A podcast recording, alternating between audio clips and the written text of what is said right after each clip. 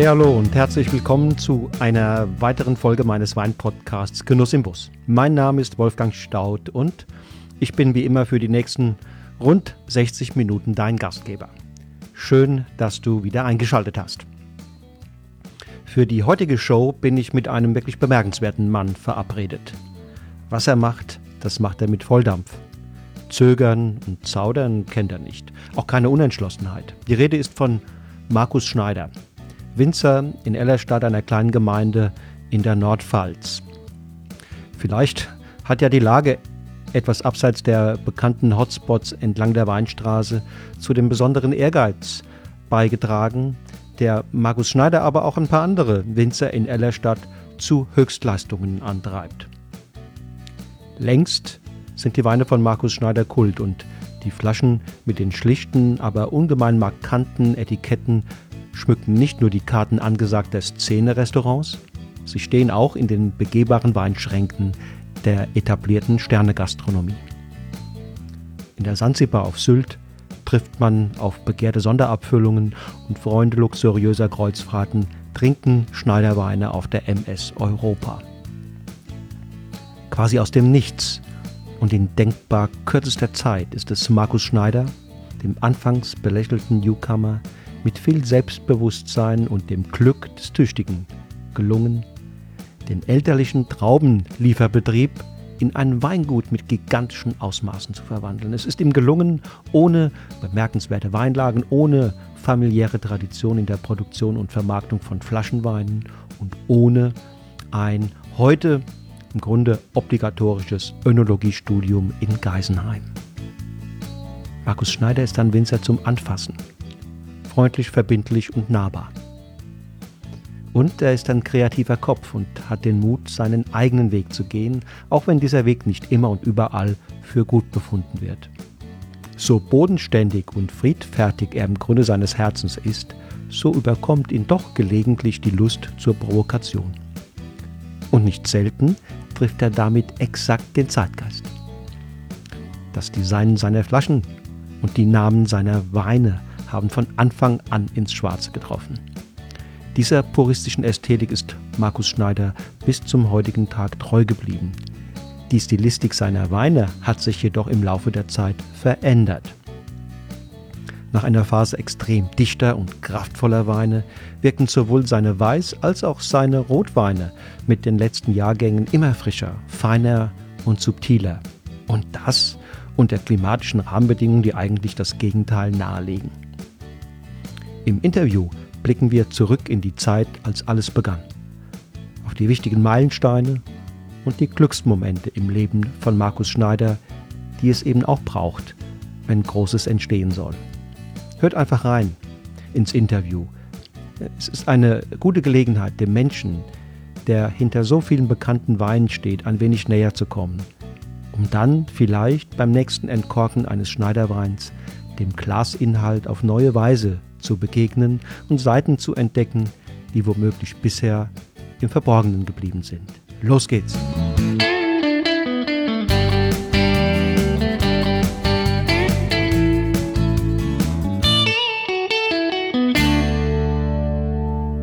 So, lieber Markus, ich freue mich, dass ich äh, hier bin bei dir. Der, der, der Weg hierher war extrem neblig und äh, ich war kaum ein paar Minuten bei dir hier, kam die Sonne raus.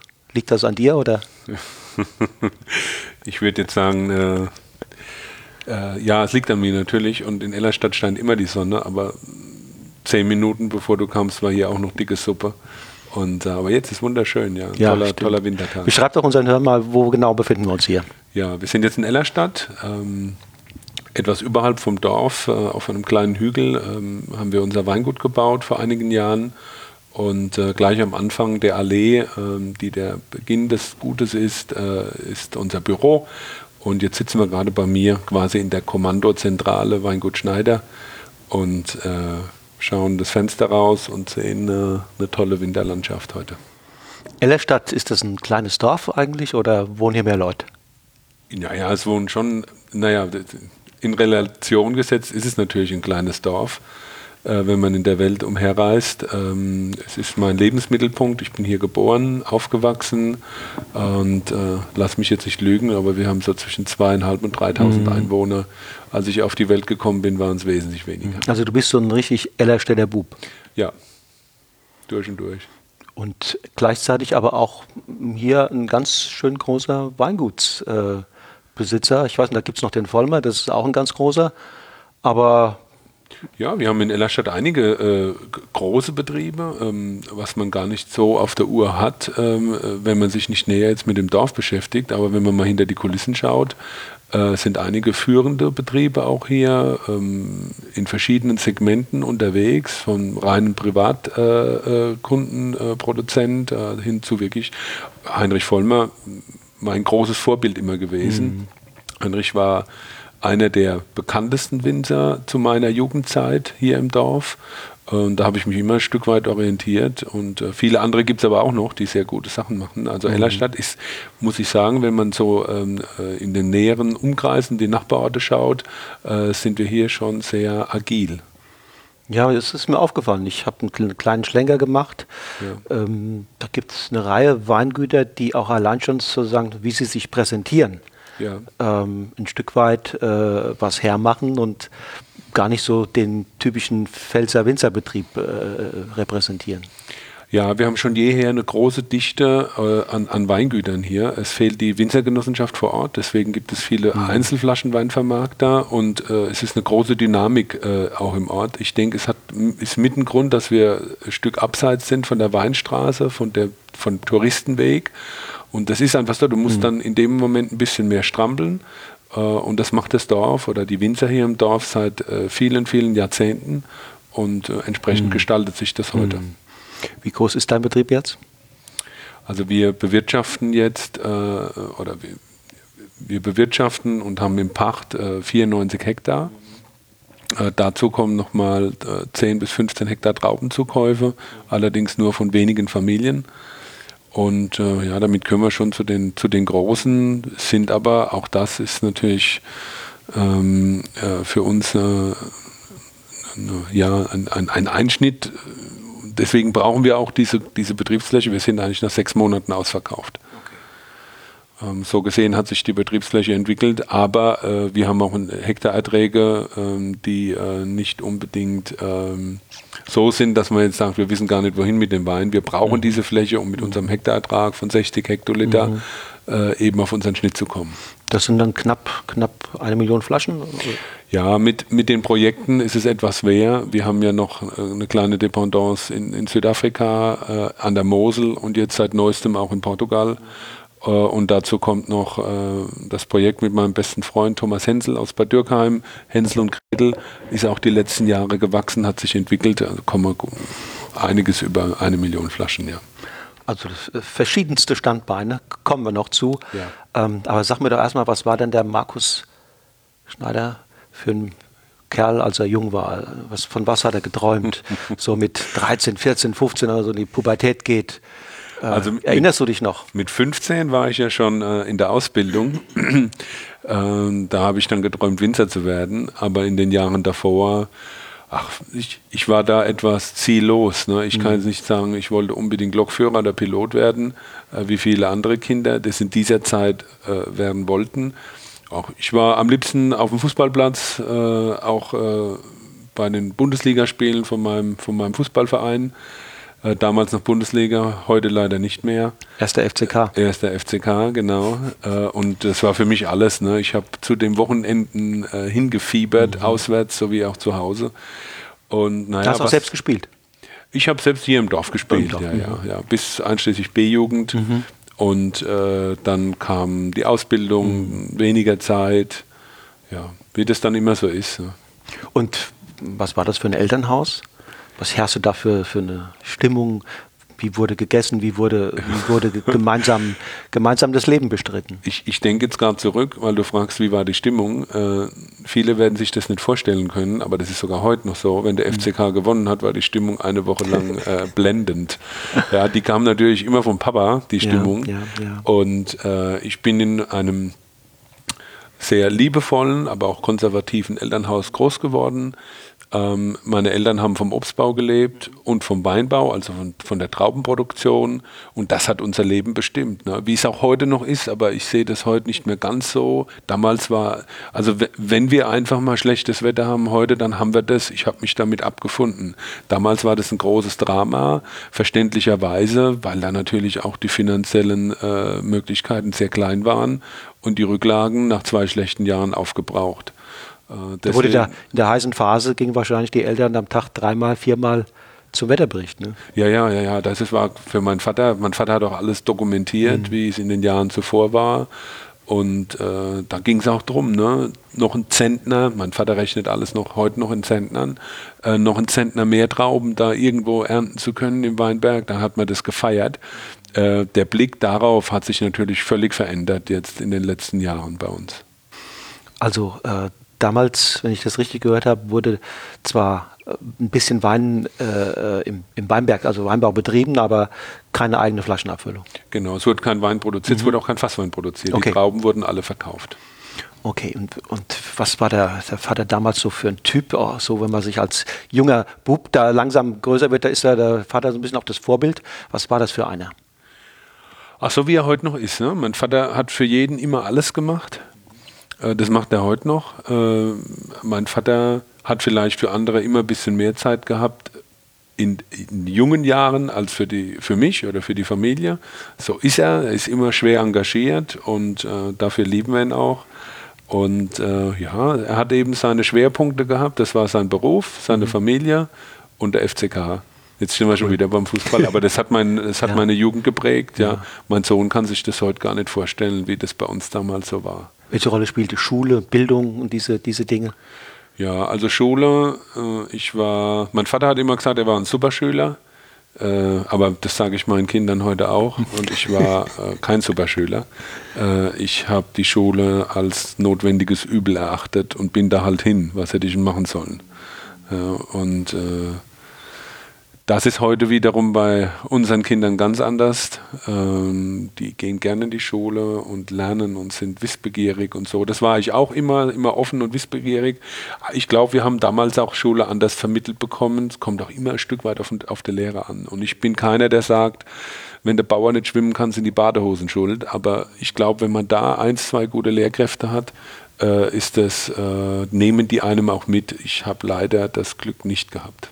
Das heißt, du bist dann direkt äh, in die Ausbildung, ohne, ohne quasi da Richtung Abitur zu gehen, sondern direkt in der Ausbildung. Ich bin direkt nach der 9. Klasse äh, bin ich ja. in die Ausbildung. Also ganz klassisch, war Anfang der 90er Jahre ja. war das auch keine Schande. Ja. Dann war das eben so, ja. Und äh, ich stand mit 18 in meinem eigenen Betrieb dann. Mhm.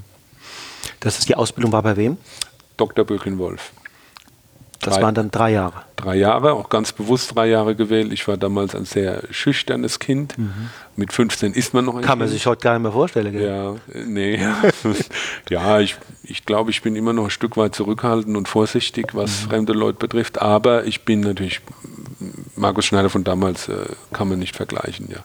Und ich habe ähm, damals meine Lehre begonnen und habe dann von Anfang an, aber ich habe mich sehr wohl gefühlt. Mhm. Der Fritz Knorr, der damalige Kellermeister, viel zu früh verstorben, äh, war so mein Wegbegleiter äh, und hat mich dann auch die drei Jahre an die Hand genommen. Der hat auch gemerkt, dass ich das brauche. Und äh, damals wurde im Endeffekt der Grundstein für den Erfolg heute gelegt. Und dann bist du nach der Ausbildung von Birklin Wolf wieder zurück in den Betrieb? Nach der Ausbildung. Äh, Was heißt in den Betrieb? Den gab es ja im Grunde gar nicht. Ne? Nee, den habe ich dann gegründet mhm. und ähm, habe ja, Schild auf die Straße gestellt, mhm. Weingut Schneider, ab sofort geöffnet. Und so haben wir angefangen mit einem Hektar, ein paar Trauben, kein Geld. Äh, angespannte Situation damals, auch für meine Eltern. Meine Eltern waren damals so alt wie ich, meine Frau heute. Mhm. Äh, ich mir vorstelle, dass ich jetzt meinen 18-jährigen Sohn vor mir habe, der sagt zu mir, äh, wir gehen neue Wege mhm. und äh, wir können auch nur so überleben. Das war auch unsere Überlebenschance. Also ich denke, meine Eltern, der Betrieb wäre jetzt vorbei würde aufgelöst werden, wenn wir das Weingut nicht mhm. gegründet hätten. Mhm. Aber Sie, du hast sie mit ins Boot geholt von Anfang an. Es wäre nicht anders möglich. Ich ja. hätte, ich habe überhaupt kein Geld gehabt. Meine Eltern hatten ein bisschen was gespart, haben damals 30.000 Mark in mein Projekt investiert. Das war das, was sie hatten. Viel mehr war nicht da. Und ähm, Die waren jung, ich brauchte auch so, ich brauchte natürlich auch Arbeitskräfte, ne? Also wenn ich es mal so salopp sagen darf, ne? Und sie wollten das auch, ne? Wir konnten den Weg auch nur gemeinsam gehen. Und äh, das ist natürlich bis heute, sind jetzt 25 Jahre, äh, bis heute funktioniert es. Meine Mama sitzt da drüben im Büro, mein Papa habe ich gerade Richtung Deidesheim geschickt zum Weinausliefern. Es klappt. Es ist natürlich für jemand wie mich, der das jetzt von außen beobachtet, äh, klingt es ein bisschen wie ein Märchen. Ne? Ähm, sagen wir mit 18 übernommen, äh, keinen eigenen Betrieb, ein paar Rebflächen gehabt. Also wie waren die, die, die ersten Schritte? Du hast angedeutet, es war nicht ganz einfach. Ja, das war auch nicht einfach. Ne? Wir hatten Glück, dass wir, ähm, wir haben 94 begonnen, dass wir da sehr viele äh, gute Jahrgänge hatten. Ne? Die, es wurde wärmer, die Trauben wurden reifer. Wer sich zurückerinnern kann, ich weiß es nicht, nur vom Erzählen 70er Jahre, auch teilweise die 80er Jahre. Das war kein Zuckerschlecken in Deutschland.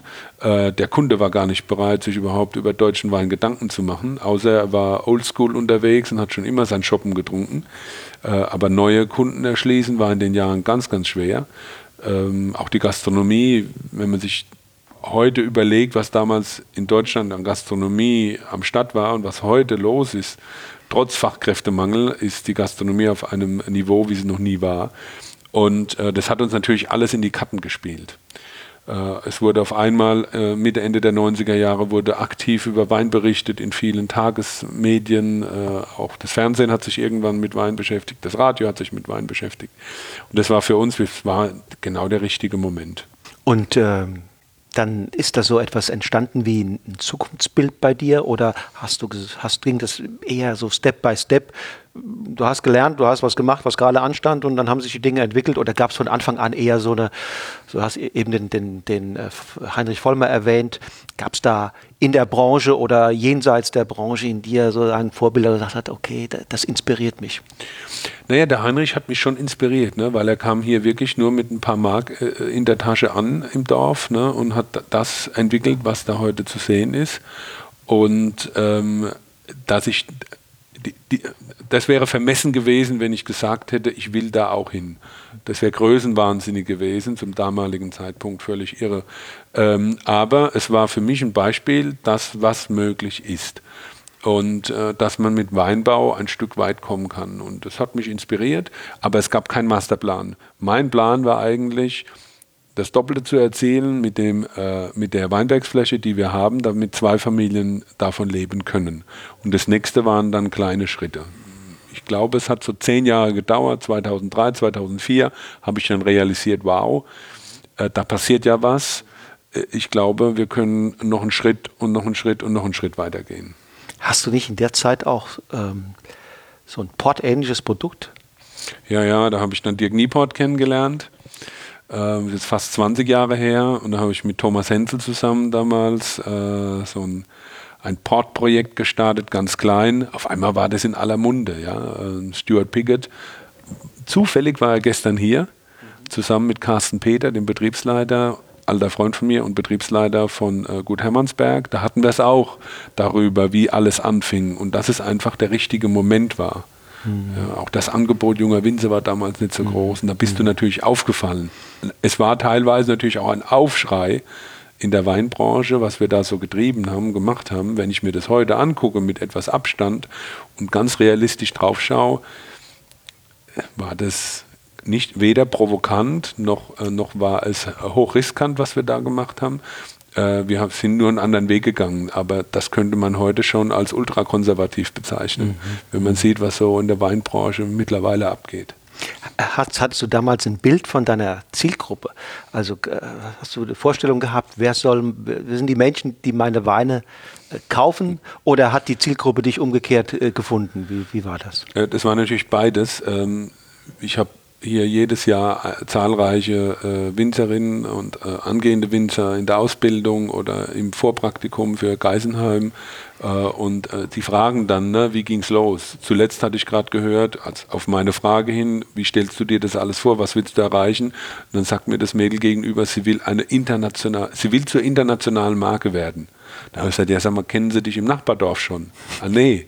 Und das war mein erster Schritt. Ich habe gesagt, jetzt gucken wir mal, dass wir in Ellerstadt ein paar Kiste Wein verkaufen an die Leute, die trinken ja auch Wein. Und dann ist man ins Nachbardorf, in, die, in das Gasthaus und dann ist man einen Schritt weiter an die Weinstraße hoch in die Gasthäuser. Und so ist es dann gegangen. Bis ich nach Berlin und Hamburg kam, war das ein ganz langer Weg. Also ich hatte äh, mir das Gefühl, du machst auch Weine, ähm, sagen wir mal, die die Menschen mögen. Du triffst auf irgendeine Art mit dem, mit dem Wein sozusagen das Bedürfnis der Menschen nach Freude beim Weintrinken. Äh, ähm, und da stellt sich mir die Frage, ist das etwas, was man sich überlegt, wie der Kunde dann den Wein haben will? Oder macht man den Wein im Grunde so, wie man den für richtig hält? Ich habe es so gemacht, ich mache das heute noch so, wie ich ihn selbst gern trinke. Mhm. Mein Trinkverhalten hat sich verändert. Das ist einfach so.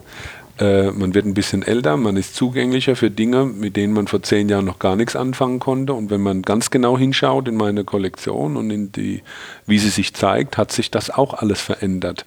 Und mit meiner Veränderung als Mensch haben sich auch meine Kunden verändert. Die sind mitgegangen und äh, sind heute bereit, überhaupt nur darüber nachzudenken, über Weine, was sie vor zehn Jahren gar nicht gemacht hätten. Sind auch bereit, etwas mehr Geld dafür auszugeben und, und sehen heute, dass stramme Säure oder eine Frische im Wein sehr, sehr gut ist und ihnen auch gefällt. Das wäre vor 10, 15 Jahren so nicht möglich gewesen. Wir haben uns alle, wir haben uns alle verändert. Hm.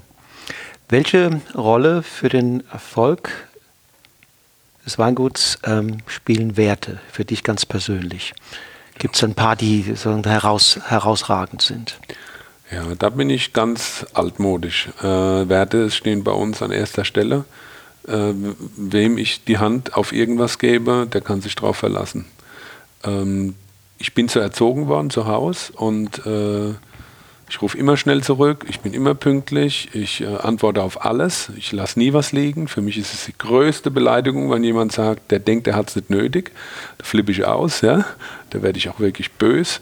Und ähm, das ist alles, sind so alles Attribute, die mich, glaube ich, dahin gebracht haben, wo ich heute bin. Ne? Auch wenn sich das sehr altmodisch jetzt wirklich anhört. Ich werde oft gefragt, ja, was ist das Geheimnis? Da ich, Pünktlichkeit, Fleiß, Ideen und so weiter. Sagen die, ja, ne. dann sage ich, naja, das sind die deutschen Tugenden. Ne? Und äh, die haben uns immer eigentlich weit gebracht. Ähm, und äh, ich habe das verinnerlicht und ich lebe auch gern so. Das ist für mich keine Qual, ich finde es super. Welche Rolle spielt Familie und, und Freundschaften? Ja, das natürlich, äh, ohne die Familie ist ein großes Fundament, wäre so ein Betrieb wie hier äh, gar nicht möglich. Wir, wir arbeiten alle Hand in Hand. Natürlich gibt es auch mal eine Diskussion, ja, aber wenn man sieht, was wir bewegen, sind diese Diskussionen zu vernachlässigen. Ja. Die sind fast nicht existent.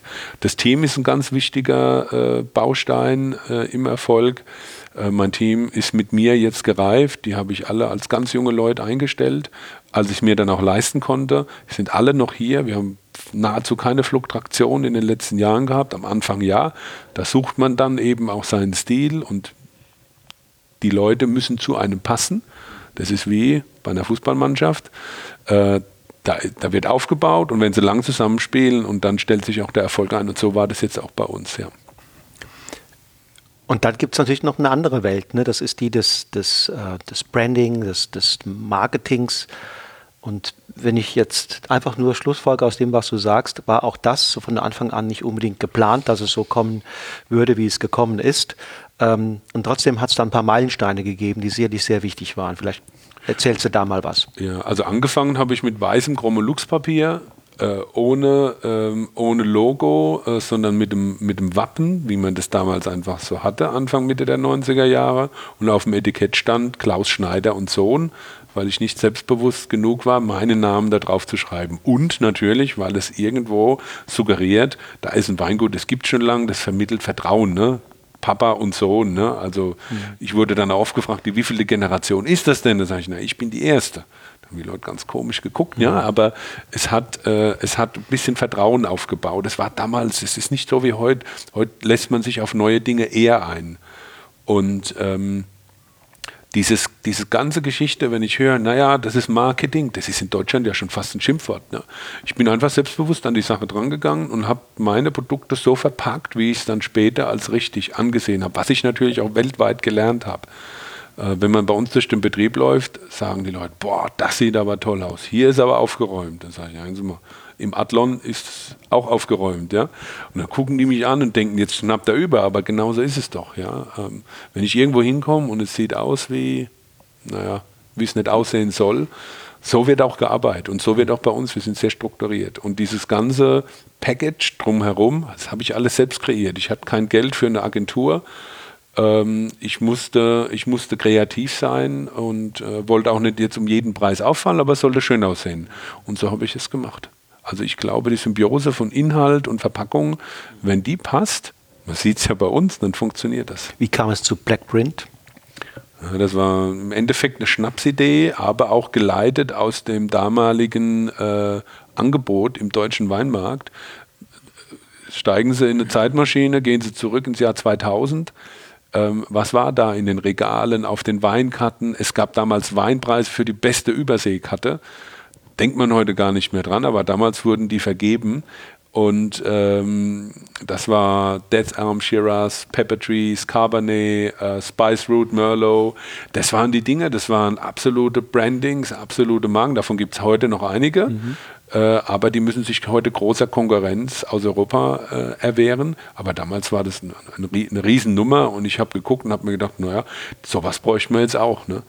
Und äh, dann haben wir abends zusammengesessen. Ich habe diesen Wein, der Wein war schneller da als der Name. Ich habe diesen Wein kreiert, habe ihn eingeschenkt. Damals ein neuer Typus, dunkel, konzentriert, kein Spätburgunder drin, ähm, mit Merlot und Cabernet, auch noch mit Dornfelder damals. Das hat sich dann später verändert, der wurde durch Syrah ersetzt habe das eingeschenkt und wie der Pfälzer so ist, ne?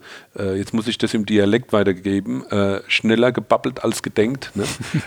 äh, da hat ein Freund von mir am Tisch gesessen und hat gesagt, oh Schneider, da kannst du Zeitung mitdrucken, ja? Also auf gut Deutsch, da kannst du eine Zeitung mitdrucken, ja? Und so ist Blackprint entstanden. An diesem Abend in keiner Agentur, äh, äh, es hat, was hat es gekostet zum Schluss? Fünf Mark, das, was er getrunken hat, die zwei Gläser, ja. Ja, äh, ja. heute ein, ein Glücksfall für mich. Und Kaitu entstand dann auf einer Neuseelandreise oder? Äh, ganz ehrlich, da war ich noch nie. Das ist noch so ein weißer Fleck. Wir planen immer, wir haben halt im Sommer die Möglichkeit zu reisen die Familie nicht mit den Kindern durch die Sommerferien, auch wenn der Winzer da Arbeit hat, aber da nehme ich mir Zeit und gehe raus. Aber da brauchen sie nicht nach Neuseeland, da ist nicht schön. Ne? Die beste Zeit ist dann, wenn ich keine Zeit habe. Aber das steht jetzt an. Äh, wir werden, äh, wenn die Kinder ein bisschen größer sind, eine große Reise machen. Neuseeland wird in allen Winkeln erforscht. Ähm, das kam über einen Kontakt aus Neuseeland, äh, befreundeter Rebveredler. Ja, war auch so durch Zufall eigentlich entstanden. Und damals auch ein bisschen aus der Not heraus, meine ersten Jahrgänge Sauvignon Blanc hießen nur Schneider Sauvignon Blanc.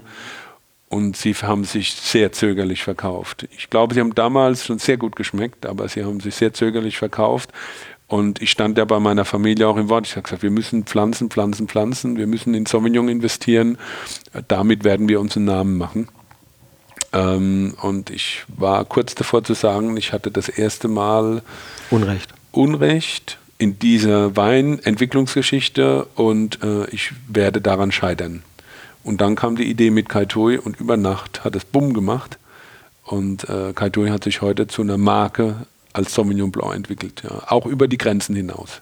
Und das ist ja im Grunde genommen die Aborigines. Das ist mein Schneider, Nachname. Ne? Schneider, mein Nachname, ja. äh, mein Nachname äh, in äh, Maori, ja. in Polynesisch. Genau. Cool. Ja. Eigentlich eine einfache Idee. Ja. Zum Wein passend, da liegen, da hinten liegen die Etiketten für den neuen Jahrgang. Und äh, ich ändere nur das Jahr, Jahr für Jahr. Ich schreibe dann immer nur in den Auftrag für die Druckerei, neuer Jahrgang, keine Änderung. Und das ist eigentlich das Schönste, was du einer Marke antun kannst, in Anführungszeichen.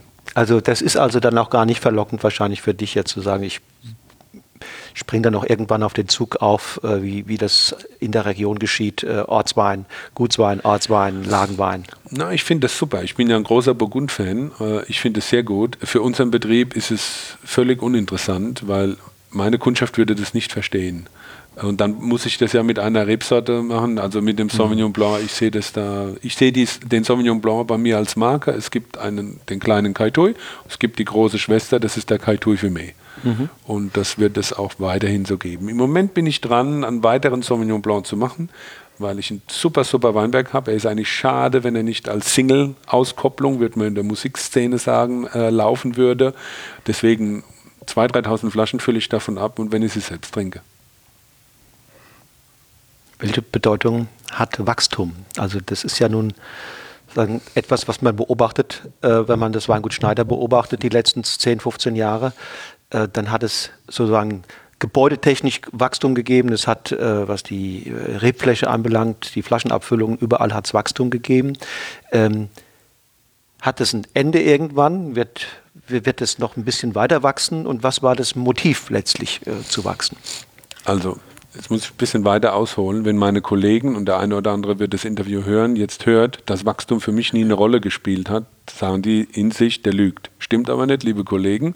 Das ist ein saumäßig guter Rat von mir. Wachstum ist völlig uninteressant. Das kommt von alleine. Wenn du diesem Wachstum hinterher jagst, machst du, machst du Fehler und du hast die Qualität vielleicht auch so nicht mehr im Griff. Ähm, viele praktizieren das ja genauso wie ich auch. Äh, das höre ich aus äh, sehr persönlichen, intensiven Gesprächen mit meinen Kollegen. Und für mich war Wachstum nie wichtig. Für mich war immer nur der Jahrgang wichtig, dass, dass mir es gut geht, dass ich glücklich bin. Das ist vielleicht auch ein sehr naive, eine sehr naive Herangehensweise. Ich habe das halt damals so gemacht und ich bin heute froh drum. Markus Schneider, Weingut Schneider wächst seit Jahren nicht mehr. Mhm. Also ähm, wir haben immer mal Jahre wie 2018, da hast du dann größere Menge im Lager stehen, dann hast du aber Jahre äh, mit, mit, mit, mit Frösten, äh, mit Hagel. Jetzt 2017 war der Frost am, am 20. April, da war es hier im Dorf morgens 6 Grad minus. Ähm, da fallen wir dann natürlich in der Produktionsmenge runter. Ähm, aber es gibt Ausschläge nach oben, nach unten, ähm, äh, witterungsbedingt, aber wir wachsen eigentlich seit einigen Jahren nicht mehr. Also auch ganz bewusst. Gebäude sind gewachsen. Das waren alles Flächen, die ich vorher in Miete hatte. Äh, und ähm, habe das jetzt eben hier auf dem Gelände alles zusammen. Ist so ausgelegt, dass der Betrieb wird nicht mehr bauen. Und das ist auch so in der Größe für dich und alle, die hier arbeiten, gut handelbar. Ja. Naja, ich werde ja auch ein bisschen älter ne? Mhm. Äh, und merke jetzt auch, in den Ernten, man ist abends eine Stunde früher müde mhm. als sonst. Ne? Also jetzt liege ich um 10 im Bett und immer um 12 abends. Und äh, das merke ich auch bei meinen Mitarbeitern. Ja, wir werden gemeinsam jetzt älter. Aber das Schöne ist im Weinbau, auch die Reben werden älter und auch die Reben fahren dann etwas ihre Produktion zurück. Also wir werden über kurz oder lang ähm, auf ganz natürliche Weise 10 bis 20 Prozent kleiner werden, weil wir die Reben älter werden lassen. Die letzten zehn Jahre wurde auf unserer Fläche ich glaube, über 40 Hektar, fast die Hälfte, äh, neu gepflanzt. Und die sind jetzt natürlich in den letzten Jahren im absoluten, äh, ja, in der Höchstleistungsphase gewesen und das verändert sich jetzt. Also es wird weniger und ganz bewusst, es wird auch nicht ausgeglichen. Mhm. mhm. Also natürlich gab es hier Gespräche mit, mach mit uns eine Linie so, mach das und nein, für Markus Schneider gibt es das nicht. Äh, das sind schon große Redu Reduktionen. Ja?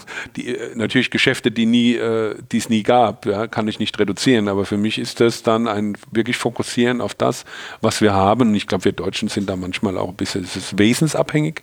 Wie komme ich damit klar? Ich glaube, wenn ich jetzt morgen 20 Prozent weniger zu tun hätte, von heute auf morgen, oh, dann müsste ich mir ein Hobby suchen. Ne? Ja, Doch wieder Fußballer werden. Ja, dann musste ich ein paar Kilo abnehmen, ja, aber vielleicht Golf spielen. Welche Rolle spielte ähm, Herbert Seckler? Ganz große. Wir haben auch, äh, vorgestern haben wir telefoniert. Kommt mhm. ganz selten vor, dass er mich anruft. Äh, und äh, deswegen kann ich mir das so gut merken. Vorgestern haben wir telefoniert und Herbert hat ein bisschen berichtet, wie es im Moment gerade so ist. Wir haben es lange nicht gesehen, im Juli zuletzt.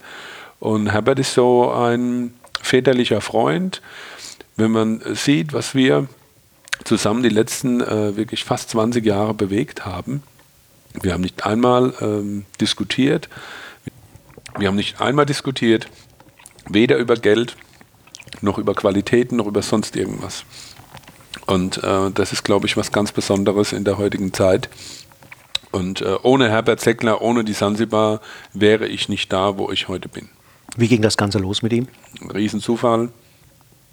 Ich war mit meinem Freund Thomas Hensel Skilaufen und wir wurden da von einem Gast in der, in der Gondel beim Hochfahren äh, wurden wir aufmerksam gemacht, also auf die Sansibar, beziehungsweise wir haben ihn angesprochen auf seine Schwerter, die er da äh, auf seinen Helm geklebt hat. Ähm, vor 20 Jahren konnte ich damit nichts anfangen. Äh, die Hamburger schon eher, aber hier bei uns in der Pfalz, ich habe von der Sansibar noch nie was gehört gehabt. Und da hat er uns das in den drei, vier Minuten, die wir Zeit hatten, erklärt. Und beim Rausgehen aus der Gondel sage ich, Hänsel, das ist genau unsere Nummer, da müssen wir mal hin. Ne? Große Weinkarte, alle sind willkommen. Man kann eine Currywurst essen, man kann aber auch ein Steinbutt für, für 50 Euro, damals 50 Mark essen. Und dann hat er gesagt, das ist genau unser Ding, da fahren wir hin, trinken ein paar gute Flaschen Wein, essen eine Wurst und fahren wieder heim. Das haben wir dann gemacht und saßen dann auch mittags da und haben natürlich gegessen, getrunken, wie das der Pfälzer so macht. Und äh, irgendwann haben wir dann Aufmerksamkeit erregt, weil wir nur am Bestellen waren und am Kauen und am Schlucken. Und dann kam Herbert zu uns an den Tisch. Ich wusste damit nicht, wer der Mann ist. Der hat uns interviewt, äh, hat uns ein paar Fragen gestellt und hat uns dann abends zum Essen eingeladen. Ähm, allerdings äh, nur äh, wenn wir auch eine Kiste Wein dabei hätten. Die hatten wir dabei. Okay, okay. Immer eine Kiste Wein im mhm. Auto, ne? für äußerste Notfälle. Und dann haben wir mit dem Wein abends äh, unser Essen sozusagen bezahlt. Herbert ist durch die Hütte, hat die Leute probieren lassen. Keiner kannte Von, uns. Eure, eure Weine. Thomas Henselwein mhm. und Markus mhm. Schneiderwein. Mhm. Keiner kannte uns damals. Und dann hat er gesagt, so wollte mir noch keiner Wein verkaufen. Und da haben wir gesagt, Herr Sekler, wir wollen Ihnen gar nichts verkaufen. äh, wir sind hier wirklich zum privaten Vergnügen. Und dann sagt er, jeden Tag kommt einer rein und will von mir irgendwas. Und ihr seid die Ersten seit Monaten, die nichts von mir wollen. Und das fand er irgendwie gut. Mhm. Und seitdem sind wir da. Und genau mit, diesem, mit dieser Vorgehensweise, mit dieser Lockernis, so wie der Tommy, so wie auch ich, so gehen wir durchs Leben. Nie auf der Jagd nach dem nächsten Geschäft. Okay, ihr seid also nicht wie alle anderen da zu ihm gefahren, um, um ein Geschäft zu machen, sondern ihr wollt mal die Sansibar kennenlernen. Ne? Das war das Motiv. Wir wollten gut essen, gut trinken äh, uns die Nordsee anschauen und wieder heimfahren. Ne? Also äh, Hinterkopf, dass wir dem Mann Wein verkaufen, das war überhaupt nicht, es war für uns viel zu weit weg. Wir hätten das nie gedacht. Und seit der Zeit konstante Konstante Seit der Zeit konstant. Auch hier liegen die Etiketten da drüben, fertig zur, für die Druckerei. Äh, wir haben gestern telefoniert, habe gesagt, Herbert, machen wir das wieder so? Ah ja, das machen wir wieder so. Mhm. Das war's. Das war unser Jahresgespräch im Endeffekt. Ich habe gestern Abend ähm, zu Hause beim Abendessen meinen Sohn gefragt, was machst du morgen? Sag ich, fahr zu Markus Schneider. Hab, wer ist denn das, ne? Und dann habe ich gesagt, ja, so und so hast du nicht damals gesehen. Äh, wir haben doch Fernsehen geguckt, da habe ich doch gesagt, da wo der Obama ne, und die Bundeskanzlerin, die, da stand doch eine Flasche von dem, ne? Habe ich dir doch konnte sich aber nicht mehr daran erinnern. Ne? Und da sagte er, okay, das ist ja ganz berühmter wahrscheinlich. Äh, hat, das, hat dieses Ereignis auch, auch äh, Konsequenzen oder... oder äh ja, das war natürlich in der Kommunikation der absolute Oberhit. Ähm, die... Ähm das sind Dinge, die passieren mir einfach, so wie die Sansibar. Ich erzähle immer, wenn ich, wenn ich mal ein Weindinner moderiere oder einen Workshop halte, eine Masterclass und dann fragen viele, ne, wie ist das, wie, wie kam der Erfolg so zustande? Die können sich das, viele können sich das gar nicht erklären, ne? weil heute kannst du mit Geld auch Erfolg kaufen, aber das mhm. hatte ich nicht zur Verfügung und würde heute auch gar kein Geld dafür investieren. Das muss anders klappen. Und äh, das war so ein Sechser im Lotto. Die Weine, dass die da ausgeschenkt werden, das passiert öfters mal, dass man für ein Dinner von gekrönten Häuptern oder eben äh, gewählten Präsidenten und Präsidentinnen Wein liefern darf, passiert. Dass es so in die Öffentlichkeit damals gegangen ist, also dass wirklich über die Weine kommuniziert worden ist, auch von ähm, äh, von Berliner Stelle. Mhm. Äh, es war auch gewünscht. Ne? Wir verhalten uns völlig ruhig. Wir kriegen oft Menükarten geschickt. Sowas veröffentlichen wir eigentlich nicht. Außer es ist wirklich dann auch von, von oberster Stelle dann gewünscht oder ähm, man kriegt von, von Anfang an die Erlaubnis. Wir haben gar nicht viel dafür getan.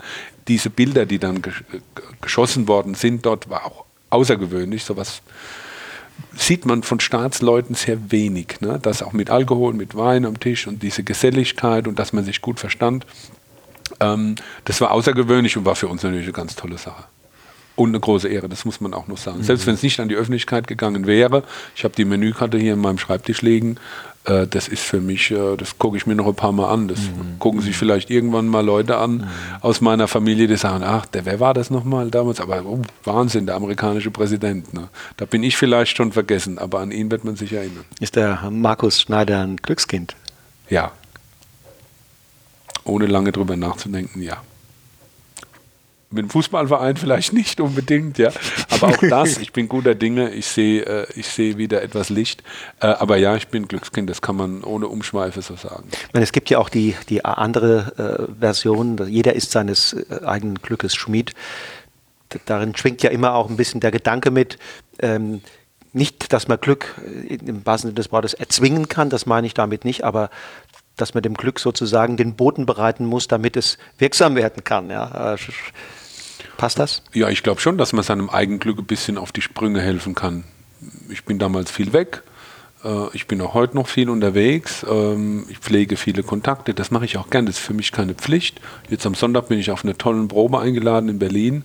Da freue ich mich seit Monaten drauf. Ja, das ist für mich gar nicht Netzwerk. Ich lerne da, äh, auch sind ganz nette Leute dabei, aber ich lerne da Weine kennen äh, in einer, in einer Tiefe und Größe, die mir sonst vielleicht verschlossen bleibt. So habe ich das schon immer gehalten äh, und ja, mit offenem Auge, mit, immer mit einem Lächeln auf den Lippen durch die Welt zu gehen.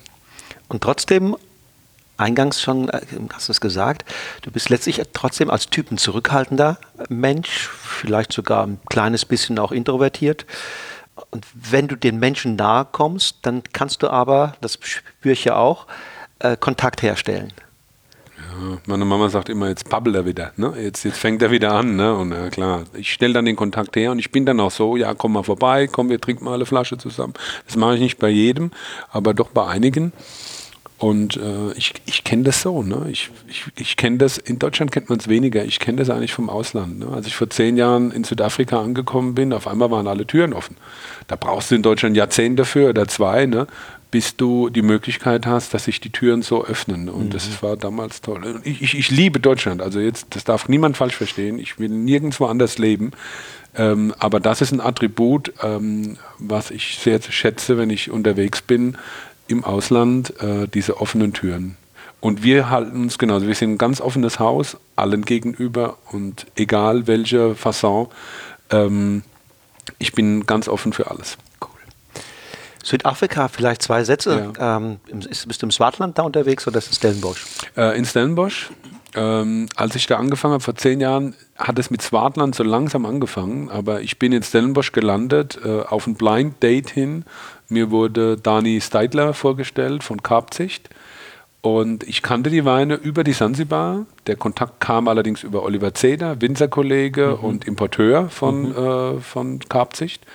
Und er hat gesagt, Markus, wenn du irgendwas im Ausland machen möchtest, Südafrika ist Lifestyle pur, du passt dahin, als Typ passt du dahin, die Leute sind locker, da kannst du abends zum Abendessen mit Flipflops und Shorts und T-Shirt und da guckt dich keiner blöd an. Und ich habe dir ein Exemplar da unten, das musst du dir mal angucken, mhm. das könnte dein kleiner Bruder sein. Und eine Woche später saß ich im Flugzeug Richtung Kapstadt. Und seitdem einer meiner engsten Freunde geworden, Dani, ähm, also wirklich auch Wegbegleiter und äh, das ist kein, das ist kein Geldverdienen-Dings, was wir da machen, ähm, sondern das war für mich äh, wichtig in der Entwicklung, also in der Weinentwicklung auch. Äh, ich habe sehr früh gelernt, mit Hot Climate umzugehen, also das, was uns jetzt gerade überrollt, habe ich in zehn vor zehn Jahren in Südafrika zum ersten Mal in meinem Leben erlebt und hatte einige Jahrgänge jetzt, um daraus zu lernen. Ähm, und äh, ja, ich bin glücklich. Es ist meine zweite Heimat, sage ich immer, mhm. so ein Stück weit geworden. Der Wein ist wo zu bekommen, den ihr dort macht? Bei mir ab Weingut, okay. beziehungsweise äh, bei meinen Händlern. Das sind kleine Produktionen. Also vom Chenin Blanc sind wir jetzt zum ersten Mal über 3000 Flaschen gegangen. Bisher immer unter drei, jetzt sind es 3300. Äh, vom äh, Roy Oliphant, das ist das Blend, was wir machen. Den gibt es schon zehn Jahre jetzt fast. Ähm, da sind wir etwas größer. Mit Pinotage oder? Und einen, äh, nein, nicht immer, ab und zu, je nach Jahrgang. Wenn wir die Kräutrigkeit des Pinotages brauchen, weil wir ein kühles Jahr haben, äh, ist es schon im Blend drin. Wir sind da nicht festgelegt, aber die Blocks sind festgelegt. Also Pinotage wird geerntet. Ich habe jetzt mit einem reinen Pinotage dort äh, begonnen und da habe ich so als, als Hilfe, ich wollte nie einen reinen Pinotage machen. Ich mag die, hm, aber nicht in rauen Mengen und sie sind schon sehr, ja, die Oldschool-Pinotage sind sehr, sehr eigen. Ne? Sehr eigen, ja. ja. Und ähm, ich wollte eigentlich, ich habe immer was anderes im Hinterkopf gehabt, habe mich nicht richtig getraut. Und dann hat Ibn Sadi, der große Mann mhm. aus Swartland, und Dirk Nieport, die sich auch zufällig kennen, mhm. die ich aber untereinander nie zusammengetroffen habe. Terroir al Limit. Ja, genau. Ja, ist die Verbindung. Ja beide haben eigentlich mich bestärkt äh, und haben da auch mit ihre Ideen einfließen lassen. Ne? Nur kurz auf der Maische, mit Stielen, mit den Füßen klein treten, äh, keine kleinen Fässer, sondern große Fässer. Und dann habe ich äh, ähm, alte Riesling-Fässer runtergeschickt dafür. Also Pinotage reift jetzt kalt, zwölf Monate in Riesling-Fässern in großen und äh, den ersten Jahrgang haben wir jetzt auf den Markt gebracht mit 2018. Mhm. Leute sind begeistert. Es ist eine kleine Menge, es sind immer so zwischen 5.000 und 6.000 Flaschen. Klingt cool. Ja, ist es auch. Du Südafrika hat einen eigenen Charme. Äh, ist nicht alles Gold, was glänzt dort. Aber, aber die, diese Weinszene ist, ist schon ähm, aufregend. Ja, aufregend, dynamisch, offen mhm. und ähm, wahnsinnig dankbar. Ne? Also wenn du da Flasche Riesling aus Deutschland, Berlin, aus Österreich oder sonst was, ich, die sagen immer, Markus, lass deine Klamotten hier, ne? Mhm. Äh, bring Wein mit. Ne? Mhm. Und äh, das habe ich auch jetzt so gehalten. Ich habe da ein kleines Depot an Klamotten. Mhm. Viel brauchst du ja auch ja, nicht. Ne? Ja, ja. Und der Rest ist Wein im Koffer. Und wenn ich die Möglichkeit habe, äh, Premium-Ökonomie zu fliegen oder wirklich dann auch mal Business, ähm, und dann wird entsprechend äh, das Ladevolumen komplett ausgenutzt. Mhm. Wie oft bist du dort? Mehrmals im Jahr. Äh, die Leute stellen sich das so vor, als wenn ich da ein halbes Jahr, im, äh, es geht gar nicht, manchmal nur drei Tage, ne, dass ich dann freitags loslege, die wichtigsten Dinge übers Wochenende auf der Farm erledige und dann wieder nach Hause. Äh, dann wird aber auch viel gemacht. Ja. Ich versuche immer mal wieder einen Urlaub mit der Familie ähm, zu organisieren, dass wir dann zehn, zwölf Tage da sind. Das kriegen wir auch alle zwei Jahre hin. Ansonsten kurz, ich habe eine äh, Winzer-Kollegen, Freundesgruppe, unsere Südafrika-Gruppe. Wir fliegen alle zwei Jahre. Früher regelmäßiger, jetzt haben wir es auf alle zwei Jahre reduziert. Einmal sind wir hier in Europa unterwegs und einmal eben fliegen wir nach Südafrika. Das eine, ist das eine Pfälzer-Gruppe oder Bund? Ähm, Pfalz und Rheinhessen. Okay. Ja. Ich habe jetzt beobachtet, dass du ja da auch in, ähm, in Leiben unterwegs bist. Ähm, und ist das sogar Bio oder Biodünn? Ja, ist es. Ähm, weil es eben dort auf dem Standort möglich ist. Wir sind nicht zertifiziert, auch jetzt, wenn man zertifiziert werden wollen würde, wären wir in der Umstellungsphase. Ähm, es ist eine kleine Schafherde jetzt äh, eingesetzt worden dort. Der Weinberg ist 5,8 Hektar groß, ist umschlossen, ist eine Terrasse, ist aber querterrassiert, also ist im Berg querterrassiert, ist gut zu belaufen und die Schafe fühlen sich da äh, hervorragend wohl. Äh, es ist eigentlich verrückt, ne, wie sich unsere Welt verändert hat. Wir haben die Schafe da reingesetzt, auf einmal kamen Anrufe, ja, die armen Tiere, ne, die leben da im Paradies. Das ist unglaublich, ne? Äh, weil sie das ganze Jahr draußen wären. Diese Rasse, die Kusant-Schafe, die, die mögen gar nicht in den Stall. Ne? Die werden irre, wenn die im Stall sind. Und, äh, aber so, da hätte früher kein Mensch, die Leute hätten gewusst, was Masse ist, sagt man in der Pfalz. Ne? Und heute musst du das erklären. Was ne? ist die Idee? Die Idee ist eigentlich einmal der Biodynamie-Gedanke, ne, mit, mit den Tieren im mhm. Weinberg für ein Gleichgewicht zu sorgen. Mhm. Dann ist es natürlich äh, weniger mechanischer Aufwand, um den Grünwuchs klein zu halten. Ja, und äh, ist einfach was Schönes. Ne? Das Gefühl ist da natürlich auch ein Stück weit mit dabei. Ne? Biodiversität. Genau.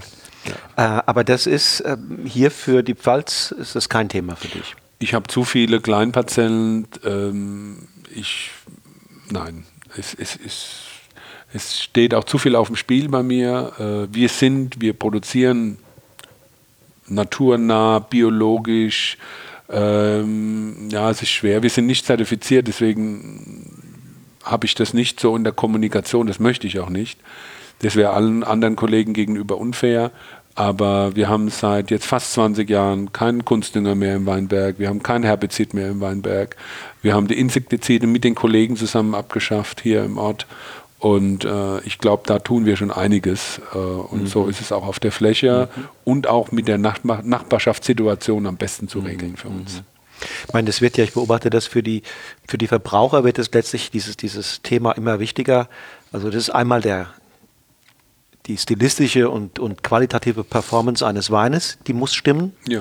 Aber es wird auch immer wichtiger, äh, zwei weitere Dinge. Einmal, dass der Wein mal, irgendwie Ursprungstypizität ausstrahlt und, und nicht ein Produkt ist, was man irgendwo äh, in der Welt hätte machen können. Und auf der anderen Seite dieser Faktor Nachhaltigkeit, wie ist das Ding produziert worden. Ja? Also das sind zwei Elemente, die zur sensorischen Performance, wenn man so will, im Glas hinzukommen bei der Bewertung der, der, der Menschen. Und ich denke, das ist auch für euch wichtig. Ne? Ja, ja, ich hinterfrage auch alles. Ne? Ich will mir ein Elektroauto kaufen. Ich zerbreche mir seit einem Jahr den Kopf. Ne? Wo kommt die Batterie her? Was passiert mit der Batterie, wenn sie entsorgt werden muss?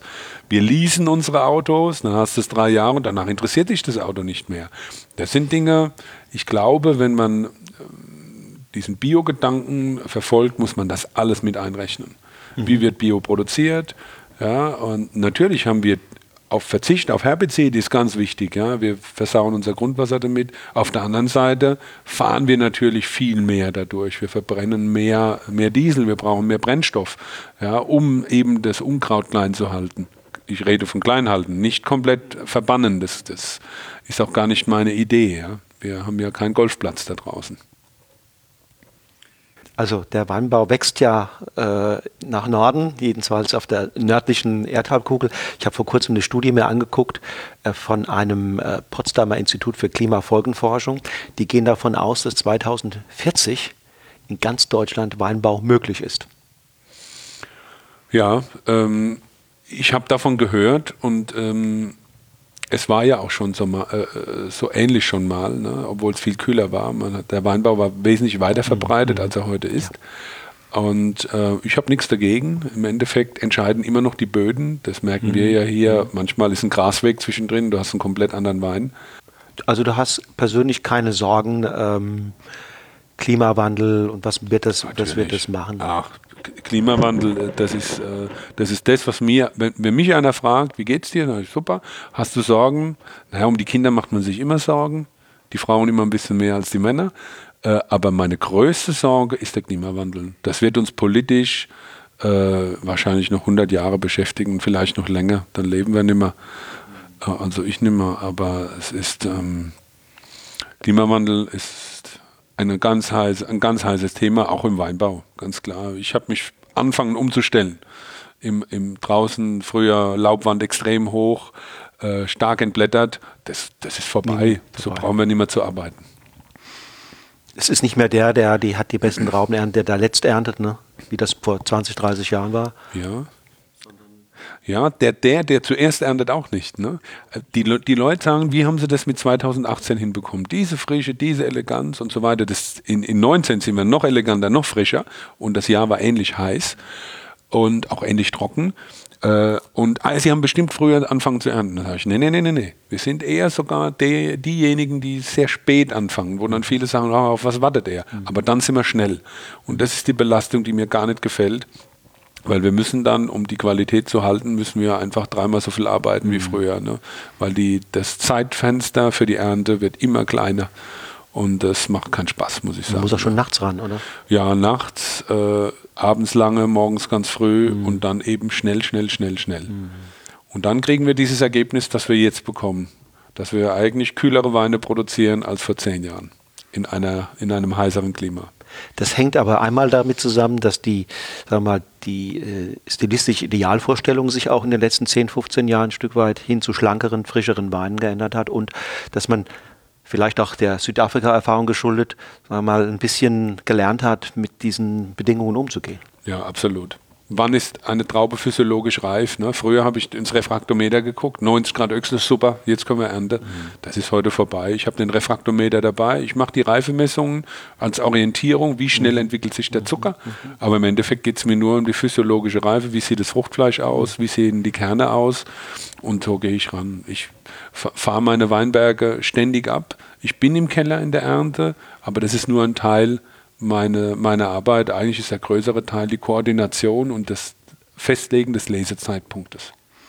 Also sicher, wenn man das in einem europäischen Maßstab sieht, dann ist Deutschland, auch, auch die Pfalz, wahrscheinlich noch von diesem, diesem Klimawandel äh, zwar tangiert, aber man kann mit geeigneten Maßnahmen sich darauf einstellen. Es gibt andere Regionen, die sehr schnell sehr bald darunter leiden werden, echt darunter leiden werden. Und insofern ist es hierzulande jetzt mal ein Lernprozess.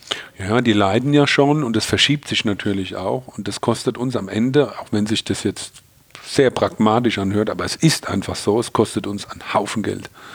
Ja, weil äh, die Solidarität zwingt uns dazu, auch in Europa das gehört sich auch so, ja, diesen, diesen anderen zu helfen. Äh, es werden Landstriche, äh, in verschiedenen Landstrichen wird der Weinbau verschwinden in Europa, weil es einfach zu heiß wird. Es verwüstet dort. Oder es ist nur mit immensem Aufwand noch äh, Weinbau möglich. Auch die Ernährungsgrundlage, das müssen wir uns anschauen. Unsere Regierung ist ja gerade dabei, da einiges zu ändern, aber die sollen auch mal gucken, wie wird im Ausland produziert, weil wir müssen dann unseren Bedarf decken mit Getreide, Kartoffeln und so weiter aus dem Ausland. Und wie wird da produziert? Ich denke, wir Deutschen sind da ein Stück weit vielleicht auch falsch beraten.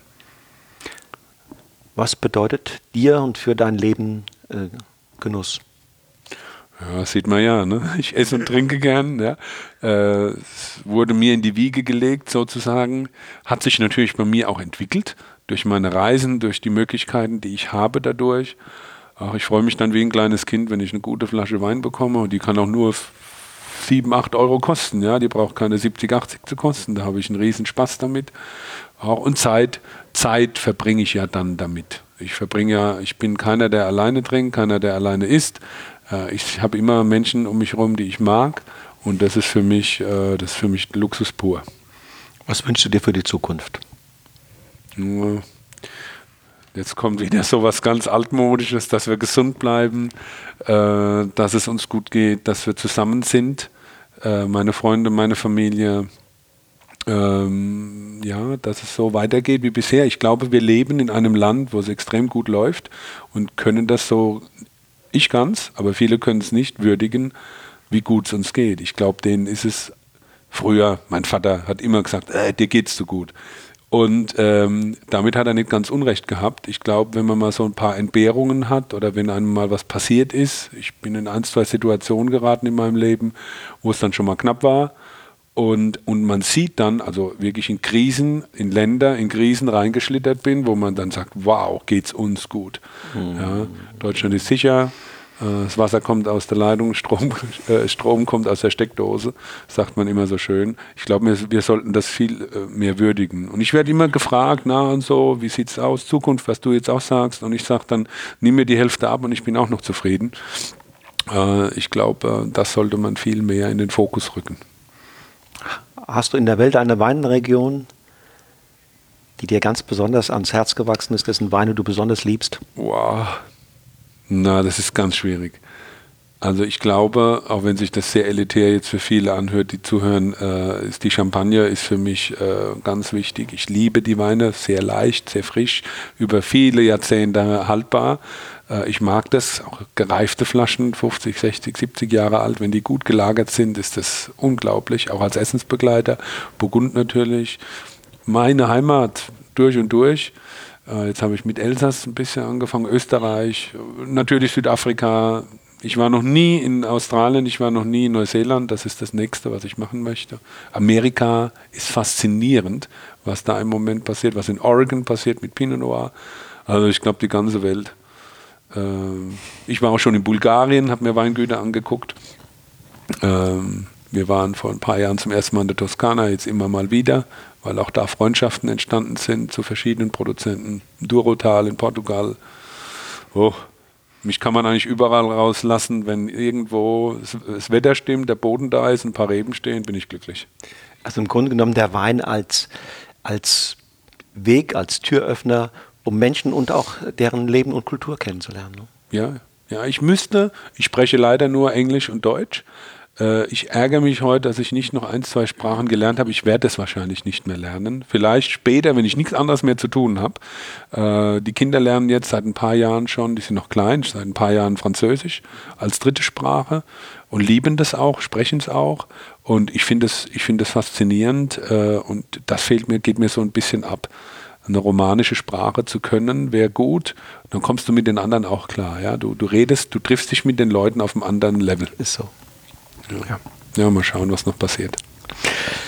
Haben wir irgendwas, Markus, haben wir irgendwas vergessen, ähm, was du noch loswerden willst? Gibt es was, was du den Hörern noch gerne sagen wolltest? Gut, jetzt habe ich so viel Weisheiten rausgelassen. ne? ja, besuchen Sie uns hier mal in der Pfalz. Mhm. Ein schöner, wunderschöner Landstrich mit tollen äh, Weinen, nicht nur von mir, auch von vielen anderen. Nehmen Sie sich zwei, drei Tage Zeit, weil ein Tag ist zu wenig. Und äh, wir haben hier direkt vor der Haustür tolle Restaurants, Hotels und äh, wir geben auch gerne Empfehlungen, wo Sie hingehen können. Das wäre so das Einzige, wo ich sage, kommen Sie vorbei. Mhm. Machen Sie Klingt schöne gut. Zeit. Klingt gut, eine ja. schöne Einladung. Markus, vielen Dank für das, für das Gespräch, dass du dir Zeit genommen hast. Ähm, ich habe gesehen, du bist in, in Schaffmontur. Das heißt also, du bist hier äh, im Grunde genommen mitten, mitten in dem Arbeitstag, ne? Ja, ja, klar. Ja, ja. Wir probieren jetzt heute Mittag ab 14 Uhr ähm, die. Äh, wir probieren im Moment jeden Tag, weil mein Team hat mitbekommen, ich bin eine ganze Woche am Stück zu Hause mhm. und jetzt ging es los mit äh, allen äh, verschiedenen, also von verschiedenen Weinbergen, verschiedene Rebsorten. Die Grundbewertung für 2019 mhm. wird jetzt gemacht.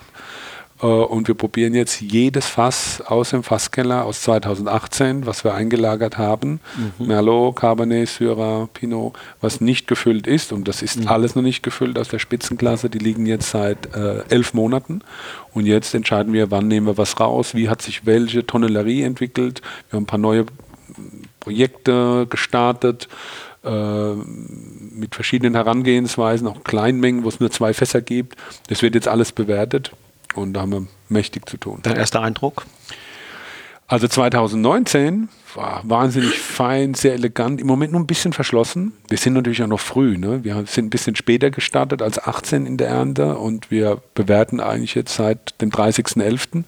Das ist noch nicht lange, ähm, aber ich bin, ich bin schwer begeistert. Toller, toller Jahrgang, vor allem wenn man äh, vielleicht noch etwas mehr Eleganz sucht als 18, findet man sie genau da. Und 2018 Rot, das ist noch nie da gewesen. Also das, was ich jetzt probiert habe, wir haben, wir haben gestern Portugieser probiert. Ähm, und, und Pinot Noir, gut, Spätburgunder, das hat man schon immer mal gehabt, aber das, was ich da Portugieser im Glas hatte gestern, boah, ja, Euphorie war riesengroß. Also was im Detail, was, was Tiefe, was Eleganz, was ähm Konzentration, ja. Frische, eine Tanninstruktur vom Weinberg. Wir haben teilweise mit Stielen vergoren, eine Tanninstruktur, die die Weine äh, sehr, sehr lange konservieren wird. Also jetzt schon trinkig, also wirklich so jung. Wir bringen jetzt natürlich kein 2018 auf den Markt. 18 geht bei uns 22 raus in der Kategorie, die wir gestern verkostet haben. In der Reserve-Kategorie geht 18 26 auf den Markt. Äh, das heißt, es hat noch Zeit, aber wir sind schwer begeistert durch diese, äh, durch diese Tanninlänge, die wir auch drin haben. Diese Langkettentannine, oh, 18 ist rot, unglaublich. Das ist ja ein Wahnsinn, dass du tatsächlich die Weine so lange, so lange lagern und reifen lässt, bis du das Gefühl hast, jetzt kann man sie auf die Menschheit loslassen. Ja, das haben wir jetzt neu begonnen. Also die Reserve-Linie Rot, das ist ein Syrah wir haben auch Cabernets gemacht, aber die gibt es nicht jedes Jahr. Syrah versuchen wir jedes Jahr zu bekommen, wenn das Jahr sehr, sehr gut ist. Cabernet so ein bisschen aus, der Bauch, aus dem Bauchgefühl heraus. Äh, aber äh, die lagern bei uns insgesamt acht Jahre. Ja. In der Regel zwölf bis 14 Monate im Fass und dann eben den Rest der acht Jahre noch äh, in der Flasche. Und, und, dann geben wir sie erst raus. Dann gibt ihr sie raus, aber dann sind sie dann sind sie hoffentlich, also sind, wir haben gestern eine Flasche geöffnet von 15 Syrah Reserve Jetzt schön, jetzt öffnet er sich langsam. Wir könnten jetzt anfangen, den Wein zu trinken. Äh, wir haben ja diese vier Jahre jetzt noch, die geben wir einem auch und dann starten wir. Und dann bin ich mal gespannt, was die Weinwelt dazu sagt.